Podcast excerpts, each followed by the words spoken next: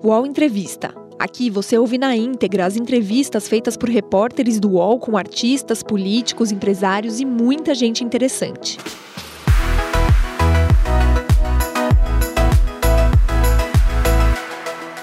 Olá, bom dia, 11 horas em ponto. Seja bem-vinda, seja bem-vindo ao nosso programa. Esse aqui é o UOL Entrevista, um lugar onde a gente abre espaço para discutir, refletir sobre o nosso país com personalidades do nosso país. Hoje vamos ouvir aqui um senador da República. Ciro Nogueira nasceu em Teresina, no Piauí. Tem 54 anos. É empresário, advogado e político brasileiro. Senador da República, eleito pela segunda vez. Atualmente preside o Progressistas. Foi eleito deputado federal pela primeira vez em 1994 e exerceu quatro mandatos consecutivos na Câmara dos Deputados pelo seu estado, o Piauí. Foi ministro do governo Bolsonaro, ministro da Casa Civil, de julho de 2021 até o final do governo Bolsonaro, em 30 de dezembro de 2022. Ciro Nogueira apoiou todos os governos desde que chegou a Brasília pela primeira vez como deputado federal pelo PFL, em 1995. Esteve na base de Fernando Henrique Cardoso, Lula, Dilma Rousseff, Michel Temer e Jair Bolsonaro. E pela primeira vez faz oposição a um governo federal. No UOL Entrevista de hoje, vamos falar sobre o retorno de Bolsonaro ao Brasil, o caminho da oposição ao governo Lula e a atuação de Ciro Nogueira no Senado brasileiro. Olá, senador Ciro Nogueira, muito obrigada por atender nosso convite. Um bom dia ao senhor. Eu agradeço, um bom dia a todos. Josias de Souza e Thales Faria comigo. Olá, Josias, bom dia. Bom dia, Fabiola, Thales. Muito bom ter o senador aqui conosco. Vamos fazer uma boa conversa. Olá, Thales. Bom dia para você. Bom dia, Fabiola. Bom dia, Josias. Senador, seja bem-vindo. Vamos lá, Obrigado. senador. Vamos começar por esse ponto até que a gente trouxe aí no seu, no seu perfil, que a gente fez rapidinho, é, falando sobre o seu apoio, né? Sempre em toda a história o senhor foi é, da situação, não oposição, apoiou todos os governos até aqui. Essa é a primeira vez aí que está na oposição, né? Oposição ao governo Lula. E alguns é, dizem que está até sendo procurado por aliados do governo para tentar é, conseguir o seu apoio. Existe alguma possibilidade de apoiar o governo Lula, senador Ciro Nogueira? Em hipótese alguma, até porque é um governo que eu não acredito. É um governo que tem frustrado todas as expectativas no nosso país. E agora, com a chegada do presidente Bolsonaro e ao, ao poder há quatro anos atrás, nos deu uma opção de ter uma força política forte, centro-direita, que é o que eu me identifico e tenho total afinidade. E nós continuaremos é, com esse perfil. Acho que a população nos colocou na oposição. Eu acho importantíssimo nós termos uma oposição ao governo, não ao país, uma oposição responsável que possa aprovar medidas que sejam apresentadas que venham trazer crescimento econômico, liberdade econômica, é, melhoria de vida para a população. Esse vai ser o nosso perfil. Mas é verdade que o senhor foi procurado? O senhor está falando na possibilidade... O senhor foi procurado por alguém, não? Porque dizem que Edinho Silva esteve com o senhor, é, Padilha também teria marcado alguma reunião, é verdade ou não? Olha, esses são dois grandes amigos, são, posso até dizer que são meus dois, dois melhores amigos do governo, é, do Partido dos Trabalhadores, são pessoas que eu sempre tenho um diálogo. É, isso aconteceu até que quando nós éramos governo, mas eles conhecem o nosso perfil, respeitam a nossa decisão de marcharmos na oposição. Eu estou é, liderando o bloco da minoria no Senado Federal e esse será o nosso caminho pelos senador, próximos pois quatro é, anos. senador, o senhor está queria... falando do Bolsonaro liderar a oposição e está voltando para liderar a oposição. Eu queria saber do senhor o seguinte, senador. O Estado de São Paulo dá hoje que um terceiro conjunto de joias presenteadas ao então presidente é, pela Arábia Saudita foram entraram no país fora da Receita Federal e o presidente se apropriou. Ele já tinha se apropriado de outras, aquelas, aquele presente de 16 milhões. Você não acha que isso vai ferir a candidatura dele? Uma possível candidatura à liderança dele? Ah, é, a, a, imprensa brasileira, no modo geral, não é só o UOL, tem procurado falar muito mais de Bolsonaro do que do presidente Lula, dos malfeitos. E a população não quer isso. E essa questão da joia vai ser explicada pelos órgãos competentes. É, só tenho a te dizer o seguinte: Bolsonaro não tem cara de ladrão. não tem atitude de ladrão. Isso não vai colar de forma nenhuma na população. A população conhece a história de um presidente, um presidente que marcou a sua trajetória de vida com muita coragem, muita determinação, ajudou os brasileiros, e isso não vai colar. Eu acho, acho que nós temos que esquecer um pouco essa questão de governo Bolsonaro. Não vamos ficar falando também do Getúlio, do JK. Vamos falar do governo Lula, que é melhor. Eu acho que a população quer é, discutir os programas que estão sendo apresentados, aquilo que foi prometido, que não está sendo implementado. Eu acho que é o melhor caminho. Ô, senador, é... o senhor acha apropriado que, sem prejuízo do que vamos conversar aqui ainda a respeito do governo Lula, né? O senhor acha apropriado que um presidente da República tenha é, convertido em patrimônio pessoal joias que foram presenteadas por uma nação amiga, é, tentou obter, as joias foram apreendidas pela Receita, joias de 16,5 milhões de reais, se apropriou já de um estojo que foi aí, o TCU mandou que ele devolvesse, ele já devolveu. Agora surge esse terceiro é, estojo de joias. É, o senhor acha que é apropriado isso? Eu acho que é uma tentativa de criar uma narrativa contra o presidente. Isso tem que ser respondido por ele, pelos órgãos que vão fiscalizar, se querem fiscalizar, se querem esclarecer o fato. Isso vai acontecer. Eu acho que isso é de menos importância para o nosso país hoje.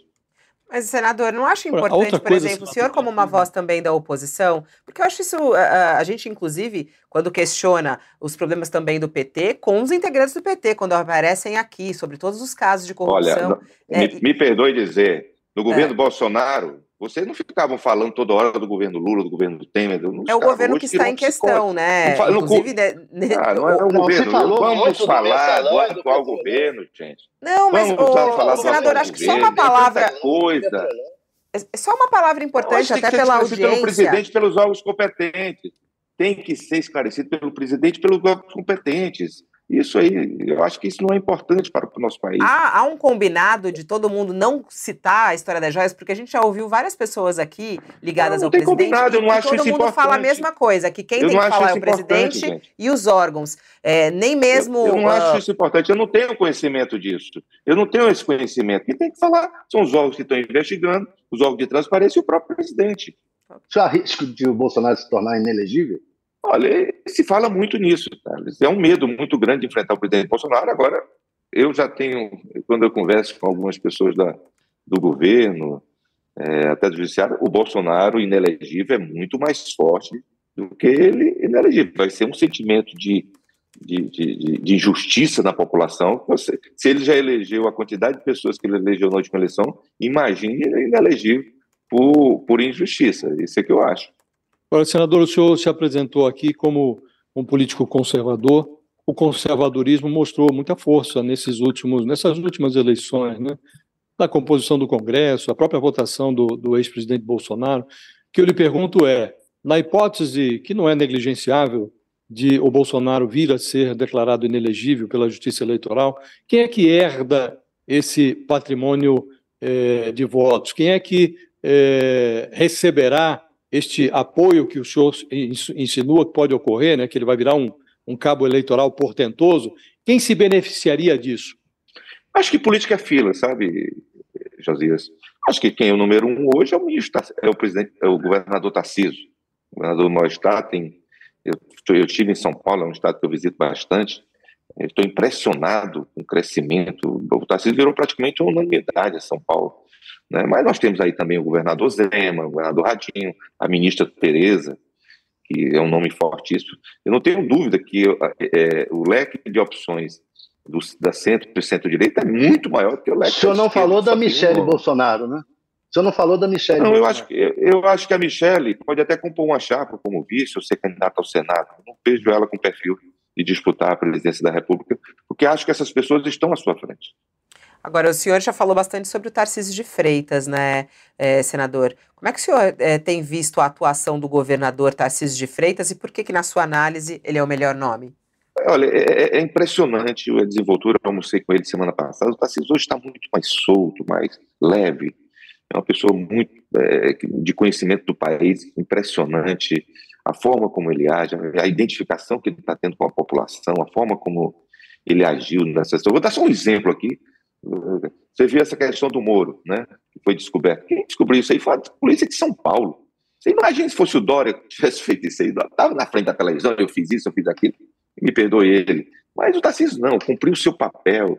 E essa população que está tá vendo isso aí. A forma como ele agiu no, no caso da tragédia lá é, de São Sebastião, a presença, a forma, a coragem de ele enfrentar os problemas de São Paulo.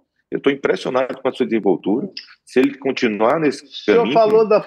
É... O, o, senhor... O senhor falou do caso Moro. Ô, ô Thales, espera só um é... minutinho. Espera só um minutinho, Thales. O senhor acha, inclusive, que o nome de Tarcísio já é melhor do que o do próprio Bolsonaro, como alguns dizem, pelo, por esse lado dele ser mais ponderado, conseguiria votos além de Bolsonaro?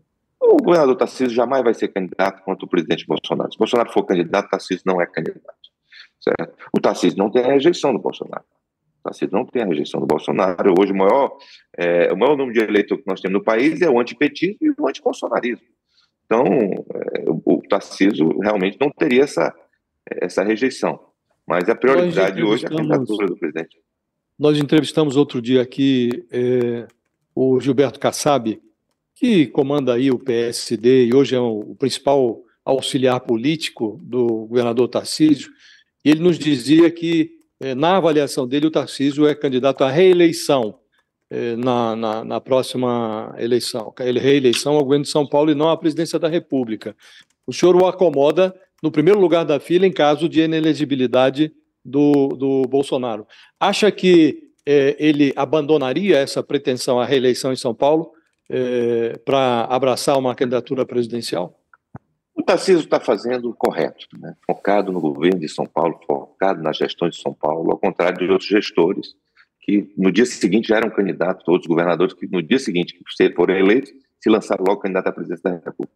O Tarcísio, se eu fosse dizer um script de se eleger presidente da República, é primeiro esperar a decisão do presidente Bolsonaro, se ele vai estar elegível ou não, e se ele vai disputar a eleição. Se isso ocorrer, ele fatalmente é o primeiro colocado e a, o Brasil inteiro vai apelar para que ele venha, inclusive o Kassab, para que o ele venha falou ser aí candidato da, à presidência. Da Polícia Civil de São Paulo ter descoberto o caso do Muro. É, o Conjur, que é um site especializado na área jurídica, publicou que caberia à Justiça Estadual de São Paulo e não à Federal do Paraná investigar o caso envolvendo o suposto plano do PCC de sequestrar o senador. Mas a juíza Gabriela Hard, que foi substituta do Moro na Lava Jato, é, insiste em ficar com o caso. O senhor acha que ela deveria continuar à frente do processo ou deveria sair para evitar suspeições? Josias, é, o que, eu, eu, eu, não conheço esse procurador que acompanhou esse caso, que é um procurador da GAECO de São Paulo. Eu vi, eu vi a entrevista dele, ele colocando o que que aconteceu, todos os pontos. Por isso que eu estou dizendo que foi a polícia de São Paulo que descobriu que foi a HE, e ele veio a, a Brasília comunicar ao Moro, comunicar à Polícia Federal, já que existia é, um deputado federal e, uma, e, um, e, um, senador envolvidos, né, com é, grave ameaça. É, eu, ele explicou que aquilo foi, a juíza saiu de férias, aí é, foi sorteado. Eu, eu sempre confio na boa fé das pessoas. Eu acho que não existe ninguém de bom senso no país, exceto o presidente da República, que acha que, que não existia um crime. A pessoa, a GAECO de São Paulo, envolvida numa situação dessa, a Polícia Federal. Eu acho que não existe ninguém de bom senso no país que, que venha duvidar de, dessa ameaça ao, ao, ao, ao ex-ministro Moro. Senador, eu estava conversando outro dia com uma pessoa que esteve consigo e ouviu do senhor o comentário segundo o qual é, o PT e o Lula estão dificultando muito o trabalho da oposição, insinuando que Verdade. o presidente Lula está errando muito. É, o senhor acha que o Lula vai disputar com o Bolsonaro a posição de líder da oposição? É, Josias, eu até hoje não consegui fazer nenhum discurso aqui que atacasse tanto o governo como a Gleisi faz, até o ministro Haddad, às vezes, e principalmente o presidente Lula. Né? O sentimento em Brasília, Josias, é que esse governo não começou. Eu acho até que começou. Às vezes eu tenho medo de ser processado por fake news, dizer que esse governo começou. É um governo completamente é, frustrante. O presidente parece ser uma pessoa frustrada, porque ele prometeu à população ser um presidente melhor do que foi há 20 anos atrás. E não está sendo, não tem conseguido. É um governo que. O que, é que ele fez até hoje? Trazer de volta aqueles programas sociais e mudar os nomes dos programas. Não aconteceu nada em Brasília. Nós estamos num momento econômico dificílimo do mundo, dificílimo do mundo.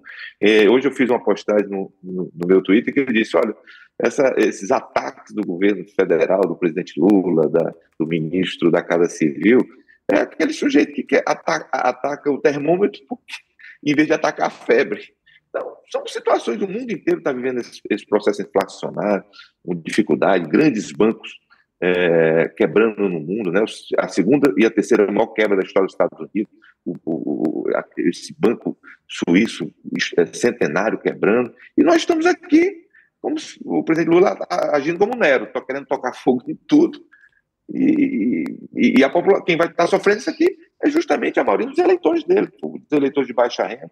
Mas daqui a pouco as pessoas vão cobrar, Josias, vão cobrar picanha, vão cobrar os empregos, vão cobrar a melhoria de vida, e isso não está acontecendo. Se não fosse, Josias, o 8 de janeiro, e essa questão das joias aí, esse governo, as pessoas já estavam até na rua. O negócio é que as pessoas hoje estão um pouco anestesiadas, né? Existe um massacre na mídia, volta essa narrativa em toda a mídia, grande mídia, de querer ficar falando do Bolsonaro, querer ficar falando do Bolsonaro, em vez de estar vendo esses problemas absurdos do governo federal. Aliás, o, o senhor, senhor acha que, qual foi Central... o impacto do 8 de janeiro e das joias na popularidade de Bolsonaro? Olha, afeta, afeta, porque cria uma narrativa querendo é, criar essa imagem, mas é, eu, o nosso partido é, constantemente faz pesquisas, e hoje a recuperação de imagem, por conta desse discreto da eleição do, do presidente Lula no país, é imenso. O Bolsonaro hoje, se for, se for, eu não tenho dúvida, se a eleição fosse hoje, Bolsonaro seria eleito. Como é que... O senhor acha que o Banco Central está agindo certo na maneira de colocar os juros do Brasil mais alto em taxa real do mundo? Olha, tá, eu, eu, o melhor economista de conhecimento, o melhor presidente do Banco Central do mundo é o Roberto Campos. O Roberto Campos não é partidário, não é bolsonarista, é um homem consciente do seu papel, é um homem que está lá no Banco Central para cumprir uma missão. Eu confio plenamente na sua atuação no Banco Central, até porque não é só ele, é um corpo de diretores, e eu tenho conversado com diversos economistas, é, empresários. O grande problema do Brasil não é esse, é a instabilidade. Nós temos hoje um custo é, no dólar de um real do Lula. O dólar era para estar 4,60. Está 5,60 por conta do Lula. As pessoas estão pagando 20% hoje na gasolina, no, no, arroz, no feijão a mais, por conta do presidente Lula, da instabilidade econômica, da impaciência. Porque o Lula hoje está frustrado. O Lula de hoje não tem 30% do poder que tinha há, há 20 anos atrás. Nós temos o Banco Central independente, nós temos, ele não, graças a Deus não tem mais Eletrobras para fazer loucura. A Petrobras hoje, o compliance dela é muito severo e evita também aquelas loucuras do passado. O recurso está muito na mão do, do, do, do, do Congresso e ele se sente um pouco impotente. É, isso, acho que o sentimento que passa a ele é que ele escolheu mal os seus ministros, tá certo? Existe uma guerra aberta hoje entre os seus ministros, porque o Haddad, o Haddad é um homem que não tem conhecimento econômico. Isso é uma Mas é um homem bem intencionado, é um sujeito que, se tiver o governo inteiro trabalhando, poderia dar certo. Mas aí tem seis a oito ministros é, querendo ser candidato daqui a quatro anos, trabalhando e querendo o lugar do Haddad, o Mercadante fazendo, falando loucura lá no BNDES e querendo tomar o lugar do Haddad, então, um governo que não, tem, não é coeso e vai fatalmente inviabilizar qualquer projeto de sucesso do ministro Haddad. O UOL Entrevista volta já. Ah, a internet! Local de descobertas incríveis, de muita troca de conhecimento e de sabedoria sem fim. Política, haters, discussão, briga de fandons, as tretas. Poucas coisas ainda são capazes de fazer brilhar nossa luzinha interior. A fofoca, as celebs, as subcelebs, cultura pop, cinema, séries, TV, música, memes, os reality shows, entretenimento. E a partir de agora, os programas do canal Move são Splash. As questões mais relevantes da sociedade brasileira contemporânea, agora no YouTube. Mas Chico, tudo com cara de Splash. Música, cinema, entretenimento, celebridades. Fofoca que a gente ama, os realities. filmes, séries, curiosidades da cultura pop e tudo que tá bombando na internet e no mundo. Até perrengue na fazenda vai ter. Aô, Splash! E tudo isso você também pode acompanhar nas outras redes sociais de Splash. Virou trend, virou thread, virou meme, virou Splash. Falando uh, de senador... Bolsonaro, que nós abordamos agora há pouquinho, queria voltar até nesse assunto, senador, porque uh, o senhor vai esperar ele no aeroporto na quinta-feira? É verdade isso? Vou para dar um grande abraço nele. Sentindo, estamos sentindo muito a sua falta. Qual vai ser, qual é a sua expectativa para o retorno dele ao Brasil? Qual vai ser o papel de Bolsonaro nessa volta ao Brasil? É, e como é que o senhor, inclusive, vê ele tanto tempo, né? Quatro meses praticamente é, lá nos Estados Unidos, depois das eleições, sendo que ele é a, a maior liderança é, da direita brasileira? Olha, acho que ele ficou nesse período sabático, acho que está correto, é um, é um, direito que ele teve, trabalhou muito, ficou, poderia ficar mais tempo, isso aí não é. é não, não, não, ele não poderia estar aqui se estivesse, tá lá nos Estados Unidos se tivesse eleito, mas ele perdeu a eleição. Ficou esse período lá. Eu acho que se, ele, se eu for aconselhar, é vir para cá para fazer as comparações do seu governo principalmente nos dados econômicos, nos números, nas realizações. Eu tenho certeza que é, isso ele vai ter muito sucesso no papel de comparar o seu governo com esse desgoverno que aí se encontra. Comparar acho apropriado ele vir a véspera do golpe de 64, da, dos aniversários do golpe de 64, tendo tantos seguidores defensores do golpe, aí ele vem no dia 30 de março, 31 de março, às vésperas do golpe, Leozinho, sabe por que, que ele está vindo na quinta-feira? Sabe por que, que ele está vindo é na quarta-feira? É o Thales que está perguntando é até, só para... Foi o Thales, Ô, Thales desculpa, perguntou. desculpa. Não, desculpa, viu, Thales? Sabe por que, que ele escolheu essa data? Há algum tempo ele me disse, porque era a passagem era mais barata nesse dia. Estava vindo um dia econômico, uma passagem baratinha. Ele disse, Ciro, eu tinha que... Tem várias pessoas aqui comigo. Mas quem comprou disse, a passagem foi o ele, ele chegaria... PL, né, Patinho? Quem, quem comprou, senador, foi o PL, né? Não sei, aí você está dizendo. É, o Valdemar vai pagar um salário. Que eu queria, que eu queria, eu queria que ele voltasse, chegasse no sábado, que era um dia melhor de mobilidade e não ser. A passagem é mais barata na quarta-feira, eu estou voltando na quarta-feira. O senhor está esperando uma multidão lá no aeroporto? Eu não sei se vai ter multidão, não vai ter muita gente esperando. Eu, eu estarei lá muito cedo para esperá-lo. Mas aí, como é que é a ideia? Quando eu perguntei até qual é a sua expectativa da atuação dele, né? É, qual vai ser o papel de Bolsonaro a partir do retorno dele ao Brasil? Senador, o que, que o senhor espera de Bolsonaro? É isso que eu falei, fazer as comparações com esse governo, apontar os erros, apontar, apontar os caminhos. Eu acho que esse é o, é o, é o papel correto de um líder de oposição. É, senador, senador, todos os líderes. Vai ficar... Todos os líderes. O senhor diz que, o senhor diz que está na oposição, senador. E eu queria lhe perguntar sobre um paradoxo que eu enxergo. Né? O senhor comanda o PP, o Progressistas, né? e uma das lideranças mais expressivas do vosso partido é o Arthur Lira, o presidente da Câmara, né? que está até a, a, está até a alma é, mergulhado numa parceria com o governo Lula. Está mantendo posições no governo federal, posições na Codevasf, em outras é, repartições públicas está comprometido até a medula com o governo Lula. Né? É, não é um paradoxo isso?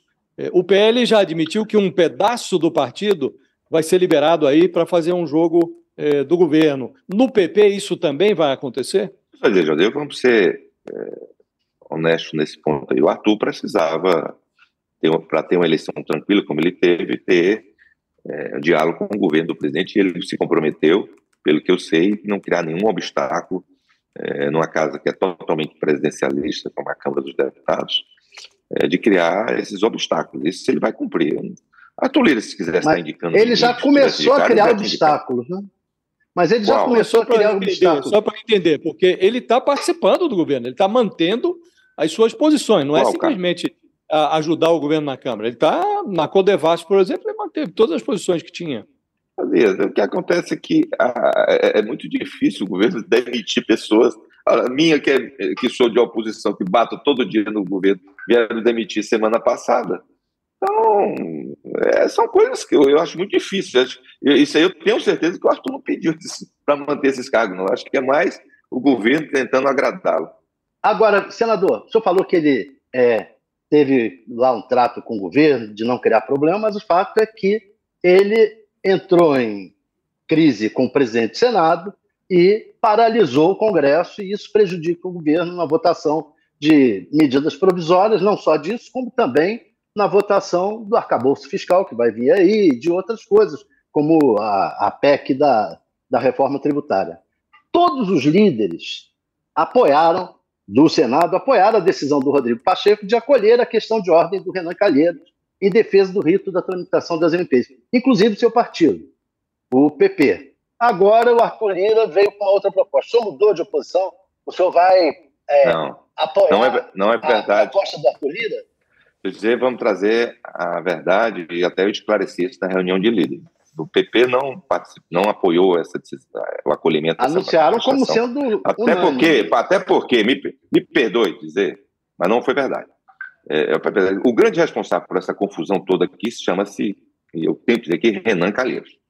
Nós tínhamos feito um acordo, o Senado tinha feito que é, nós íamos mudar a Constituição para iniciar metade é, das proposições pela Câmara, metade do Senado, esse acordo já estava consolidado.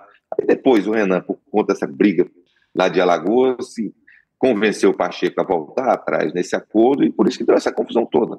Então, na prática, o que aconteceu foi isso, viu, Thales? Para se trazer a verdade, foi isso que ocorreu. Por que, que foi anunciado como uma decisão consensual após a reunião de líderes? O, o progressista não, não manifestou, nós defendimos que houvesse o diálogo. Eu não vejo como essa situação seja superada sem diálogo, porque não adianta querer instalar é, comissão de medida provisória se a Câmara não votar. E os líderes lá estão fechados que não vão votar. Então é melhor o diálogo, é, é melhor chegar a um, a um, denominador comum sem disputas políticas, sem trazer Alagoas para o cenário nacional. Eu acho que nós temos que pensar no país, pensar na, na, é, é, é, no Congresso Nacional que seja mais representativo, para que a gente possa fazer com que essa situação funcione, porque senão quem vai perder mais com isso é o governo. Isso é um papel do governo mediar, porque vai ficar sem as suas medidas provisórias. O senador, é, a gente já falou sobre Sérgio Moro, só que o assunto do dia, inclusive está entre os assuntos mais procurados, é em relação a essa denúncia do advogado Rodrigo Tacla Duran, a, a Sérgio Moro. Né? Ele entregou uh, alguns documentos, gravações, é, que comprometem o ex-juiz da Lava Jato, hoje senador, seu colega no Senado, Sérgio Moro.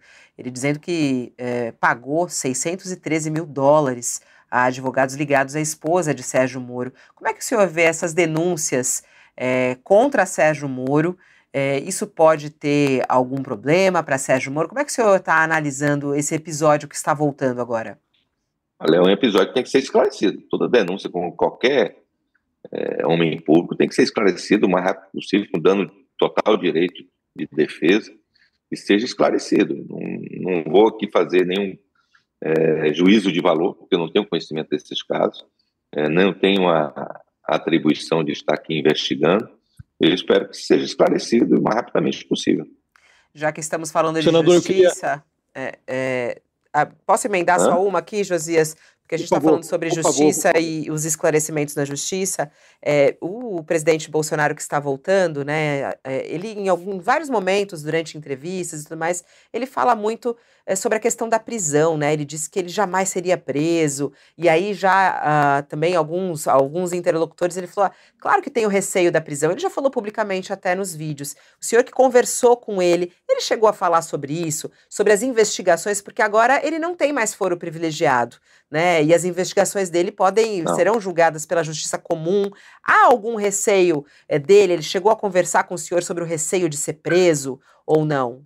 De forma nenhuma. Não, de forma nenhuma. Isso aí não, isso aí não passa as cabeças em Brasília de pessoas de bom senso. Não tem o menor sentido isso. Seria se, se torná-lo inelegível é um absurdo e uma injustiça. Imagine prender um homem de bem como o presidente Bolsonaro. Senador, eu queria entender um pouco a evolução da sua posição política. O senhor participou do, dos governos do PT ativamente, é, dos governos Lula, os dois mandatos, esteve com a Dilma até as vésperas da, do, do impeachment. O senhor disse há pouco que é, classificou como aquelas loucuras que aconteceram lá na Petrobras, que hoje a empresa está blindada. O seu partido estava no meio dessas loucuras, né? pelo menos as investigações demonstraram isso. Né? Por que o senhor deu essa guinada? Por que o senhor considera hoje tão desarrazoado o apoio ao terceiro mandato do Lula? Por que, é que o senhor tem essa aversão ao PT e ao Lula que não tinha no passado? que está se consolidando tudo que eu dizia na campanha. Hoje é um governo sem esperança, é um, um presidente da República está comandando um avião e desligou o GPS, está com o tanque cheio, mas você sabe que um avião sem GPS tem hora que vai acabar o combustível e aí a, o cenário não é muito é, bom. É, um governo, e eu, tenho identificação, é, pela primeira vez, nós não tínhamos no passado, a direita, um centro, um partido, a centro-direita. Antigamente tinha um partido que era o PSDB que fingia que era centro-direita, mas eram todos. É, tinham, tinham o mesmo perfil, a mesma origem. Então, não, agora nós temos, defendo, é o que eu defendo, eu sempre fui, no, no que diz respeito a questão econômica, liberalidade econômica, eu sou mais à direita que o Bolsonaro. Então, é, eu acredito nesse, nesse perfil, é o que está dando certo. Hoje nós temos é, 82% do PIB votou no presidente Bolsonaro. É, os, os estados que estão dando certo. É, eu, eu, confio que na aprovação popular desse sistema, é, você vê que praticamente todos os governadores dos grandes estados têm esse perfil. Você não vê ninguém de, de esquerda é, tendo sucesso. Você vai ver aí o, o desastre político da, do PT nessa próxima eleição municipal. Eu acho que a população está sem esperança, está sem perspectiva. É, eu, eu, eu, acho que o presidente Lula, é, hoje, uma pessoa mais velha, impaciente, não tem mais a dinâmica. Falta ele um, um Zé de Ser, um Palocci que tinha no passado, que era para comandar o governo por ele. Ele não tem essa pessoa. Então, é um governo que está fadado ao fracasso. E por o outro lado, o que, que te encanta campanha? no Bolsonaro, Na... senador? Porque o senhor falando agora de Lula e o senhor já foi aliado a ele. Ah. Quando o senhor fala de Bolsonaro, os seus olhos até brilham, né? O que, que te encanta tanto em Bolsonaro? É verdade. Ah, tudo que foi feito no país, na, na questão econômica, na infraestrutura. Eu fico imaginando se nós tivermos, o que nós gastamos em torno de 700 bilhões de reais para cuidar das pessoas na, na pandemia. Eu fico imaginando se a gente tivesse entregue esse dinheiro, não tivesse sido necessário para cuidar das pessoas, se a gente tivesse entregue esse dinheiro ao país, ao, ao, ao Tarciso, para ele investir na infraestrutura do país. É, nós teríamos um outro Brasil. Então, é, nós senhor... tivemos um governo que enfrentou Brumadinho, pandemia, guerra da Ucrânia. É, o senhor falou da campanha eleitoral? O senhor falou da campanha eleitoral quando o senhor era, inclusive, ministro da Casa Civil. E às vésperas da, das eleições, o governo Bolsonaro é, fez isenção de impostos para pastores. É, o senhor concordou com aquilo? Concorda com aquilo? O senhor acha Eu isso concordo, isenção de impostos.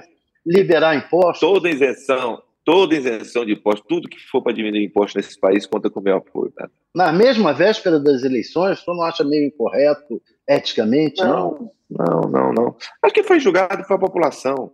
A população que vai fazer esse julgamento. Julgou e, derrotando se foi aprovado. É verdade, é verdade. Nós temos que respeitar isso. Nós temos que respeitar. E o senhor Agora, continua defendendo? A população totalmente.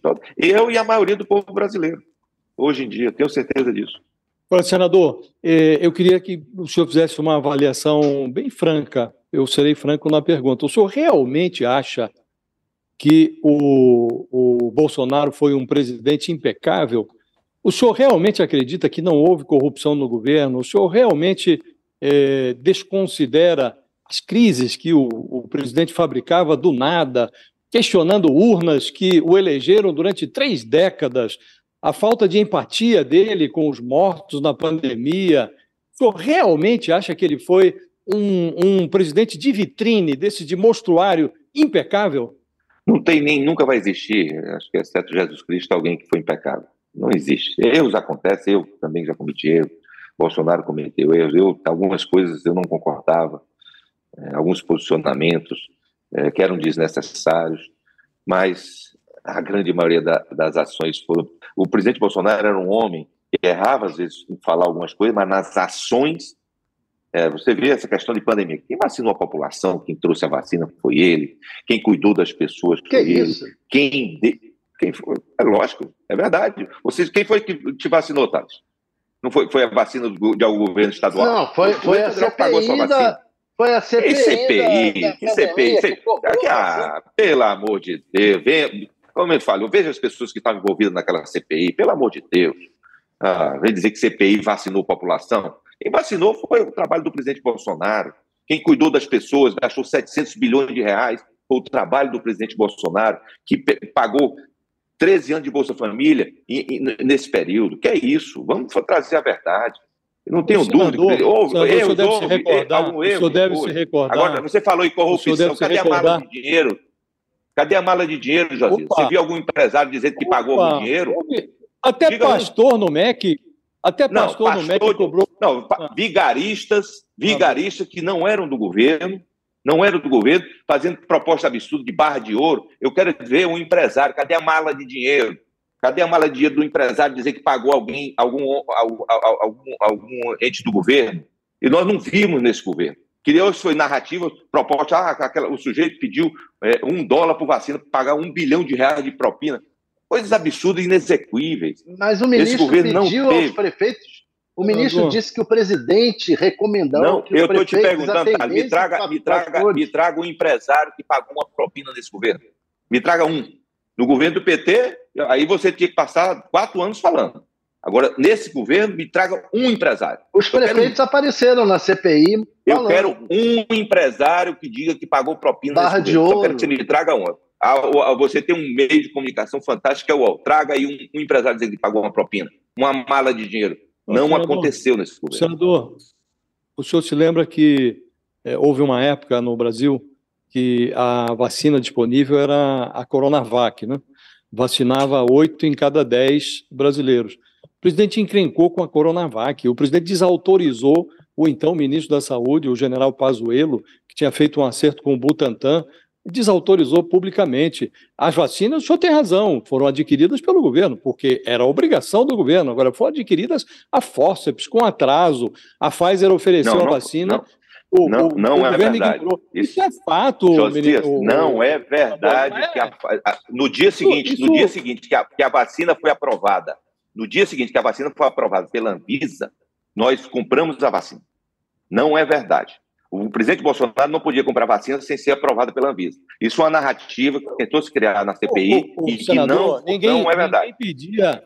Não, se o senhor tivesse é, acert, feito a negociação, assim que a Anvisa aprovou, a vacina já estaria disponível. Enfim, mas não, não vou. É, o, Brasil, realmente, o Brasil foi um dos primeiros países que vacinou muito. no mundo. E compraram outras antes o Brasil da aprovação foi dos primeiros também, né? Morreram, 700, é... morreram quase 700 mil pessoas, é, senador, no Brasil. É, realmente impressiona muito. O senhor é um homem lúcido. É, que o senhor queira defender o presidente pelo, pelo perfil dele, é um não, homem quero defender a verdade. Agora, não, ter é, reservas ao que foi feito, é, impressiona eu um quero bocado. defender a verdade. Bom, Senador, é, a, pro, a, propósito de, de São Paulo, é, houve lá essa, essa, esse problema sério lá do menino que deu facadas, etc., na, na professora, matou a professora, acertou outros colegas. É, Coisa absurda. Essa violência na sociedade brasileira, o senhor acha que os políticos têm culpa? Oh, meu Deus, eu acho que o político tem culpa de tudo, né? Tem que trazer as, as, as soluções para o país, né? Mas são coisas, você pegar uma garota de 13 anos de idade e você conseguir impedir isso, não é uma situação fácil.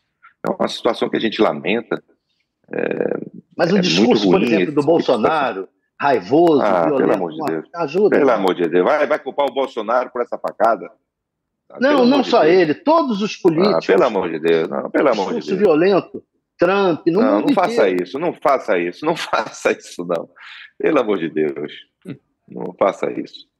É, eu acho que o que o, o Thales está querendo dizer é, na verdade, em relação ao, ao, discurso político, né? Hoje se fala muito sobre o discurso do ódio, que tem nas redes sociais, dos dois lados, na verdade, né, senadora? A gente vê. Dos dois lados. Dos dois lados. Nós a gente um vê país um dividido. acirramento, é muito ruim isso. as famílias. No entanto, é, no caso desse menino concordo. de 13 anos, é, o que se traz de investigação, até sobre o caso dele, que não tem a ver com fundo político, nada tinha a ver, nada do que foi visto até agora tinha a ver com fundo político, e sim muito com uma questão mais ideológica. Ele usava máscaras, é, ele usou uma máscara e ele publicava até nos perfis dele nas redes sociais uma idolatria a movimentos supremacistas é, americanos, é, enfim, é. tem algumas ligações ali, é, ligadas a alguns movimentos, que tem a ver com esse ódio, que eu acho que essa que é a questão aí que o Thales trouxe, né? Como a política brasileira, como os políticos brasileiros podem, de repente, trazer mais paz e harmonia para o nosso país, né, senador? Porque eu acho que todo mundo está querendo isso, né? É isso que eu desejo, é isso que eu desejo, as pessoas fiquem com as suas discussões é, no campo das ideias, você vê mais as pessoas tentam desvirtuar isso. Você viu no, no, ano passado aquele, aquele crime que teve lá em Foz do Iguaçu, a repercussão, parecia até que o Bolsonaro tava, tinha tirado ali. A repercussão culpando o Bolsonaro. Semana passada, um petista matou um bolsonarista, aí ah, o Bolsonaro nos fala. É outra, é outra repercussão, né? Me perdoe a, a, a mídia em geral, é, não quero aqui especificar ninguém, traz uma cobertura um pouco tendenciosa nesses casos. É, só para a gente finalizar, Senador, qual é o efeito esgotado aqui. Senhor... Pode fazer aí, Josias, faz a última, rapidinho, vai lá. Eu queria saber do senador qual é o efeito que ele imagina que o governo Lula terá na conjuntura futura do país. É, qual é a, repercussão que o governo Lula terá na definição de 2026? E se o senhor enxerga espaço para o surgimento de uma terceira via, de um nome alternativo que fuja dessa polarização bolsonarismo-lulismo? Eu acredito hoje, piamente, que pelo que está acontecendo nesse governo e com a vacina, hoje nós temos um Congresso completamente vacinado contra o Dilma III, né, o caos econômico que possa vir se instalar. Eu não acredito na inviabilidade nenhum de um candidato do Partido dos Trabalhadores. Eu acho que o próprio presidente Lula que ele mesmo quer ser candidato à eleição, mas só vai ser candidato se, se tiver viabilidade, não vai ser candidato, e vai vir algum, um, um candidato muito fraco do PT, porque ele não foi capaz de criar liderança como o presidente Bolsonaro. E eu acho que pode vir um outro candidato para enfrentar um candidato apoiado é, pela direita no nosso país, ou o presidente Bolsonaro, ou um desses atores que eu, que eu citei aqui. Eu acredito que o PT, se tivesse uma eleição em 2026, não vai nem para o segundo turno o Bolsonaro dizer, chegando... O senhor botou o primeiro lugar da fila o Tarcísio, ninguém, é, ou Lula, ou alguém indicado pelo Lula, a seu juízo, não teria condições de enfrentar ou o Tarcísio ou o Bolsonaro se estiver elegível. Não tenho dúvida. Eu acho que não, eu acredito que não vai nem para o segundo turno.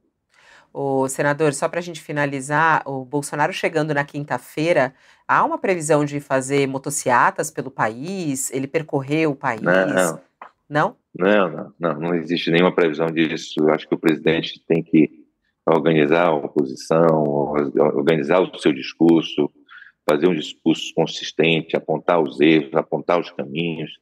É, não vejo essa ainda nenhuma discussão dessa questão de motocicleta, se ele vai percorrer. Eu acredito que sim, né? ele deve percorrer o país como um todo. Lá no Piauí mesmo eu quero levá-lo.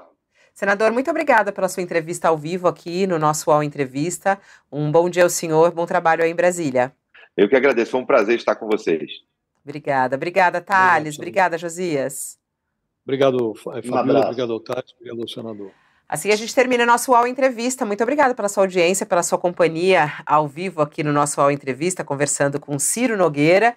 Ele é apoiador do presidente Bolsonaro, falando aí sobre o retorno dele, vai esperar ele no aeroporto. Claro que vamos acompanhar tudo isso aqui pelo UOL. Já te convido para a nossa edição, começa daqui a pouquinho. Daqui a 15 minutos a gente volta aqui no nosso canal UOL com o UOL News das 12 horas, trazendo as repercussões do dia. Eu te aguardo. Até lá. O UOL Entrevista e outros podcasts do UOL estão disponíveis em uol.com.br/podcast. Os programas também são publicados no YouTube, Spotify, Apple Podcasts, Google Podcasts e outras plataformas de distribuição de áudio.